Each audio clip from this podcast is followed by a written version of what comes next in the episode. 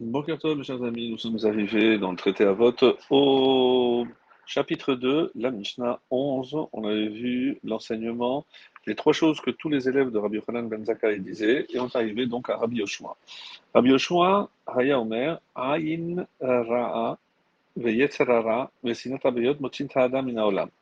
Donc Rabbi Yoshua disait, l'œil malveillant, le mauvais penchant, et la haine d'autrui exclut l'homme de ce monde. Alors, d'après l'explication de Bartinora, comme le fait d'avoir l'œil insatisfait, à savoir de ne pas savoir se contenter de ce que l'on a, c'est comme ça qu'il explique, mais d'être constamment à la recherche d'autres choses pour assouvir ses besoins. Certains expliquent qu'il s'agit de l'œil malveillant, à savoir du fait d'insérer le mauvais œil, à hara, dans les biens d'autrui ou dans les enfants de ce dernier, et de lui causer ainsi un dommage. Donc, c'est pas simplement par rapport à lui, mais l'incompréhension, comment l'autre peut réussir, comment il peut avoir ceci ou cela. Et donc, malheureusement, c'est ça un œil malveillant. La deuxième chose qu'il dit, c'est la haine d'autrui. Il s'agit ici de la haine gratuite, ce qu'on appelle en hébreu sinatrinam, comme explique Bartinora. Pour sa part, le Rambam explique qu'il s'agit de celui qui déteste la compagnie des hommes aimant demeurer, seul. En ce qui me concerne, dit Bartinora, j'ai entendu qu'il s'agit de l'homme dur qui attire la haine de ses semblables et provoque le fait que tout le monde le déteste. Voilà pour l'explication que nous propose euh, Bartinora. Par rapport au Midrash Moël, la haine des êtres vivants fait peut-être aussi allusion, dit le Midrash Moël, à la haine des personnes du commun contre les justes qui, au lieu de se complaire comme les autres dans les plaisirs matériels, s'attachent à l'étude de la Torah et à une meilleure compréhension des voies divines. La haine nourrie contre eux les incite à s'éloigner de la société et les affres de la solitude abrèchent leur existence. Ou bien Rabbi Yoshua indique la méthode employée par le mauvais penchant pour amener une personne à commettre les avérodes, les transgressions, et évidemment, c'est au fait, le fait d'avoir euh, fait des transgressions, c'est cela donc qui va abréger leur vie.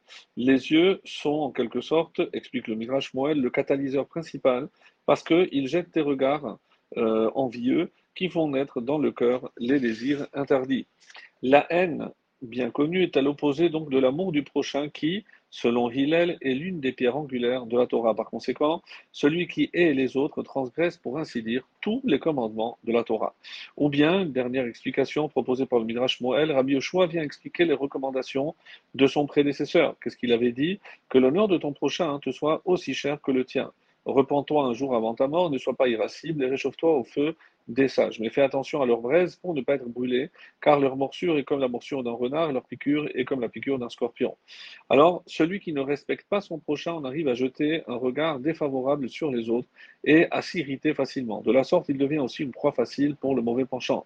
Finalement, justement, c'est sa misanthropie qui s'exercera aussi contre les sages et malheureusement le mènera à sa perte. La Mishnah décrit donc une relation de cause à effet. L'envieux mourra prématurément parce qu'il aura suscité la haine meurtrière des autres en essayant de les déposséder.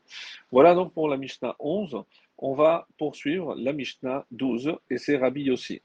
Pourvu que l'argent de ton prochain soit aussi cher à tes yeux que le tien.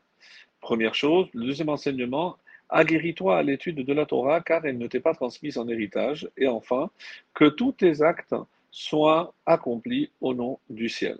Alors, le Bartine aura toujours, comme on le fait, aguerris-toi à l'étude de la Torah. Donc, euh, ici, euh. Comment euh, explique Bartinora en effet, n'en vient pas à dire puisque mon père était érudit et que mon grand-père l'était également, alors la Torah reviendra naturellement dans son fief, c'est-à-dire pas moi. Et par conséquent, je n'ai pas besoin de la rechercher en produisant des efforts nécessaires pour l'acquérir, explique le Bartinora. Et que tous tes actes soient accomplis au nom du ciel, c'est-à-dire que même lorsque tu es occupé à manger, à boire ou conduire tes relations intimes, ne le fais pas pour donner du plaisir à ton corps, mais afin que tu sois en pleine possession de tes moyens pour accomplir essentiellement, et c'est ça ce qui est important, et c'est ce que le sens de l'Echem Shamaïm au nom du ciel, c'est pour accomplir la volonté de ton Créateur essentiellement. Alors, d'après le Midrash Moël, Rabbi Yossi Cohen donne des conseils pour lutter contre le mauvais œil, le mauvais penchant et la haine mentionnée par son prédécesseur. Donc, il y aurait une suite euh, à ses enseignements. Alors, pour éliminer les effets fâcheux du mauvais œil, que l'argent de ton prochain soit aussi précieux pour toi que le tien.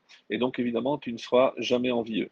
Pour te dégager de l'emprise du mauvais penchant, prépare-toi pour étudier la Torah, car le Talmud enseigne si le mauvais penchant t'attaque, emmène-le à la maison d'études. Car la Torah est l'antidote fabriqué par le Créateur contre le mauvais penchant. En outre, Rabbi aussi souligne que l'étude exige de grands efforts. La Torah ne s'acquiert pas avec autant de facilité qu'un héritage, comme l'enseignent nos sages. Si quelqu'un te dit j'ai trouvé la sagesse de la Torah sans me fatiguer, Matsati, donc ne, ne le crois pas. Donc si euh, il n'y a pas eu de fatigue, il n'y a pas d'acquisition de la Torah. Un homme peut extirper de son sang la haine des autres en cessant de nourrir de la rancune pour les injustices commises contre lui. Que tous tes actes soient pour le nom de Dieu, explique le jugement que tu portes sur les autres ne doit pas être dicté par un seul critère, par un seul que, ne doit être dicté que par un seul critère, pardon, c'est le respect des mitzvot. Et on peut donc établir un parallèle entre les trois recommandations de Rabbi Yossi et celles de la première Mishnah. Ah, rappelez-vous, soyez circonspect dans le jugement, ce qui peut se traduire par que l'argent de ton prochain soit aussi précieux pour toi que le tien. Élevez de nombreux disciples, prépare-toi à étudier la Torah et faites une haie autour de la Torah, que tous tes actes soient au nom de Dieu. une autre explication du Midrash Shmuel, prépare-toi à étudier la Torah et apprends autant que possible, même si tu n'es pas doté de grandes capacités intellectuelles. Pourquoi? Car la récompense, évidemment, sera à la mesure de l'effort fourni. Donc celui qui a peiné dans l'étude recevra un plus grand salaire qu'un élève qui n'utilise guère les grandes facultés intellectuelles dont il a hérité. Ou bien, Rabbi aussi le Cohen ne se réfère pas ici à la Torah, mais à la Torah avec un, une minuscule qui ne t'est pas donnée en héritage, c'est-à-dire les matières profanes qui ne, sont, qui ne font pas partie de ton patrimoine spirituel, afin de réfuter les arguments des hérétiques. Néanmoins, cette tâche ne peut être entreprise que par celui qui suit aussi la dernière recommandation de la Mishnah, c'est-à-dire que tous tes actes soient au nom de Dieu. Comme on va le voir, donc, euh, à savoir qu'il faut savoir quoi répondre aux hérétiques, et pour cela, même si faut aussi euh, connaître les matières profanes. Que tous tes actes soient au nom de Dieu, ne mange pas pour assouvir ta faim, mais pour avoir la force de continuer à étudier, à pratiquer la Torah et évidemment accomplir la volonté de ton Créateur. Consomme des mets délicieux au repas de Shabbat et des fêtes avec les mêmes sentiments religieux que lors du jeûne, du jeûne de Kippour. Dors afin d'être frais et dispo pour mieux étudier le matin. Porte des habits propres en l'honneur de la Torah, qui est, comme on le sait, discrédité par un sage qui porte des vêtements sales ou déchirés, au point que le Talmud affirme un sage qui porte un vêtement taché, Chayav Mita, mérite la mort exerce un métier pour ne pas être réduit à la mendicité, encore moins au vol, économise pour acheter des livres sacrés pour accomplir des mitzvot ou pour laisser un bel héritage à tes enfants, afin que ceux-ci puissent étudier la Torah sans interruption. Quand tu parles à quelqu'un, fais-le en vue de renforcer sa crainte du ciel ou son attachement au mitzvot. Fais tes besoins naturels avec l'intention de respecter l'interdiction. Ne vous souillez pas. Donc même une provenade peut être une mitzvah si on l'a fait au nom du ciel, pour retrouver la paix intérieure, par exemple, ou l'harmonie indispensable pour euh, mieux étudier la Torah. De même, quand les sages étaient fatigués, ils échangeaient aussi des mots d'esprit. Cela explique pourquoi la plupart des passages euh, d'Agada, ce sont les allégories dans tout le Talmud, apparaissent après des discussions euh, assez complexes et difficiles. Un sage a aussi le droit d'exiger des marques de respect pour rehausser l'honneur de la Torah. Bref, toute action à valeur de mitzvah si elle est accomplie au nom du ciel.